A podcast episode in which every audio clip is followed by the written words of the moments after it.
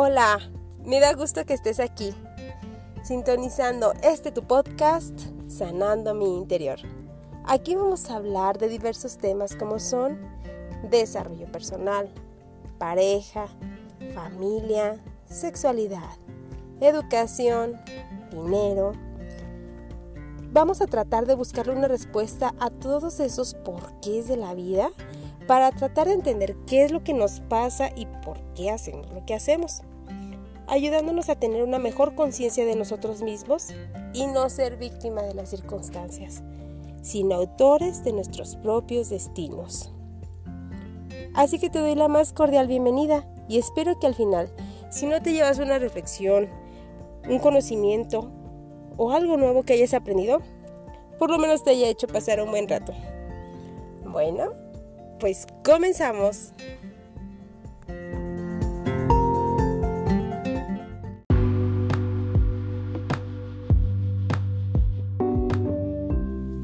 ¿Has conocido alguna persona que siempre busca estar rodeada de gente, que no le busca estar sola y hace hasta lo imposible para que siempre haya alguien a su lado? ¿O que tenga relaciones interpersonales inestables, que que siempre salga en conflicto con alguien, ya sea con sus amigos, con sus familiares o con la gente que le rodea, que a veces está de buenas y de repente no sabes por qué, pero ya está de malas y termina por romper relaciones. O que tenga episodios de ansiedad o estrés muy intensos o hasta depresión, pero que solo le dure poco tiempo. Y aparte de todo esto, tenga una una autoimagen o una autoestima inestable, pero que a causa de esto le afecta a varias áreas de su vida? Pues cuidado, puede ser que estés a un lado de una persona con trastorno de límite de personalidad. ¿Habías escuchado hablar de esto? Pues bueno, vayamos a ver de qué se trata. El trastorno del límite de la personalidad o borderline es una enfermedad que se caracteriza por la dificultad en la regulación de emociones, por lo cual provoca cambios en los estados de, ánimo, como puede ser impulsividad o inestabilidad o hasta problemas con la autoimagen y relaciones interpersonales. Las relaciones que tienen con sus familiares o con sus amigos o con la gente que lo rodea. Estas personas pueden tener intentos muy frenéticos o muy fuertes para evitar situaciones de abandono, ya sea real o imaginario. Muchas veces pueden interpretar situaciones o acciones que piensan en las que las personas pueden estar pensando en abandonarlos o que interpretan cosas como que ya se quiere alejar de mí, pero no es cierto. Esta es una imagen distorsionada de lo que está pasando a su alrededor. El resultado de, estos, de este trastorno puede ser tan, tan grave o tan fuerte como para llamar la atención y evitar que las personas se alejen de ellos. Pueden llegar hasta autolesionarse o tener un comportamiento autodestructivo y también tan fuerte como los intentos de suicidio. Se estima que el 1.6% de la población adulta tiene este tipo de trastorno, pero la verdad es que puede llegar hasta el 5.9%. También de estos porcentajes, el 75% de las personas que fueron diagnosticadas con este trastorno son mujeres, pero algunas investigaciones eh, sugieren que este porcentaje en los hombres afectados puede igualar también al de las mujeres. Antes, los hombres, los hombres con trastorno de límite de la personalidad eran pues a menudo mal diagnosticados con trastorno de estrés postraumático o hasta depresión. Estas personas que sufren esta enfermedad tienen una agitación emocional muy intensa, como lo comentamos antes, y durante largos periodos de tiempo. Y desafortunadamente para ellos es muy difícil regresar a un estado normal de, después de episodios, de estos episodios emocionales intensos. Como comentamos, estas personas tienden a manipular, a tratar de influenciar a las otras personas diciendo que si se van pueden suicidarse y pueden llegar a tener ciertos intentos de suicidio. También como esta muestra de, acción pueden tener actos de automutilación como cortarse, quemarse o quemarse también. Es muy común en este tipo de personas.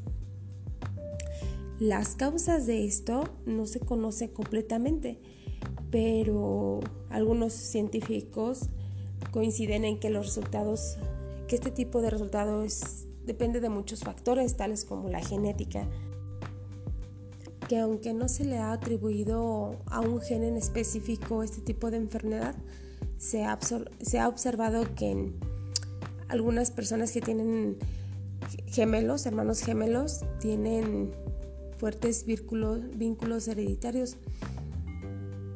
También, pues, este se ha comprobado que cuando hay una persona que, un familiar que ha tenido este trastorno, hay más posibilidad de que la siguiente generación pueda, pueda tenerlo también. Otra causa pueden ser los factores ambientales. Cuando han experimentado acontecimientos traumáticos como puede ser un abuso físico o sexual durante la infancia o la separación de los padres, tienen las personas mayor riesgo a desarrollar este trastorno. También la función en el cerebro también tiene que ver con este trastorno, puesto que se ha visto que algunas porciones del cerebro que controlan las emociones y las tomas de decisiones o los juicios puede que no se estén comunicando bien entre sí. Es algo interesante de, de observar.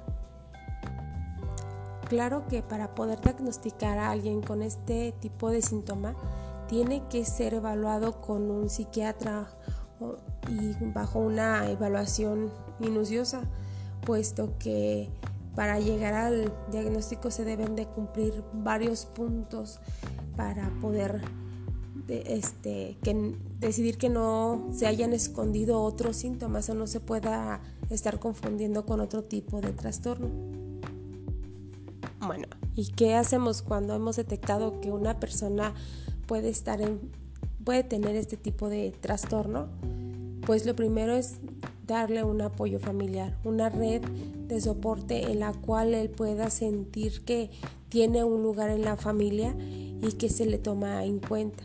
Una, una proyección, ayudarle a construir su autoestima. Esto, claro, también va aunado con un tratamiento psicológico, una terapia y ya de ser necesario el médico en cuestión le dará medicación, pero también la aunque la psicoterapia es una es la parte principal también para este tratamiento junto con el apoyo de la familia.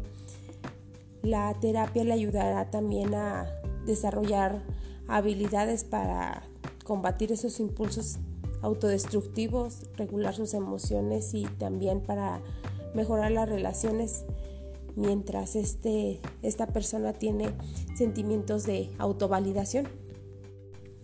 En cuanto a la medicación, generalmente se dan estabilizadores de ánimo, como para lo son los antipsicóticos, los antidepresivos y ansiolíticos, puesto que no hay una medicación específica para el vacío, el abandono o la alteración de la identidad pero ese tipo de medicaciones los ayudan a sobrellevar los estados de depresión, ansiedad o ira que generalmente tienen estas personas. Ya en casos cuando la persona se hace más daño, cuando tiene pensamientos suicidas o se autolesiona, es conveniente la, la hospitalización. Pero es importante saber que junto con esto puede tener también varios otros síntomas como pueden ser los trastornos de ansiedad, los trastornos bipolares o depresión o trastornos de alimentación como la bulimia nerviosa o los trastornos de personalidad o abuso de sustancias. Como estas personas son muy ansiosas y lo que quisieran es controlar su entorno y al ver que ellos no pueden tener el control se, se vuelven en estados de ansiedad muy fuertes y tratan de llamar la atención. Es importante tener en cuenta esto y al momento en que una persona, podemos ver a una persona que manifiesta algún síntoma de estos, pues tratar de ver más allá de la acción que está haciendo y buscar un porqué, qué puede ser la causa que esté despertando este tipo de, conductas para de, de esa manera, si es necesario, buscar ayuda y ir con un profesional adecuado que nos pueda dar un diagnóstico de esta persona y que lo más pronto posible pueda salir de este tipo de enfermedad. Como te puedes imaginar, este, este tipo de, de conductas o de enfermedad a la larga lo que trae es soledad, porque no muchas personas pueden tolerar este tipo de, de emociones o de comportamientos tan extremos que estas personas tienen y que finalmente lo que lo que menos buscan es la soledad, pero es lo que muchas veces consiguen y tratan de, de autolesionarse para llamar la atención o tomar medicamentos. Hay que estar bien alertas ante este tipo de conductas. Pues por hoy cierro este tema, es todo. Si tienes alguna pregunta, puedes escribirme al correo sanandominterior.gmail.com donde con gusto responderé todas tus preguntas y podremos tener una conversación acerca del tema. Me despido, que tengas un buen día y nos escuchamos próximamente. Bye bye.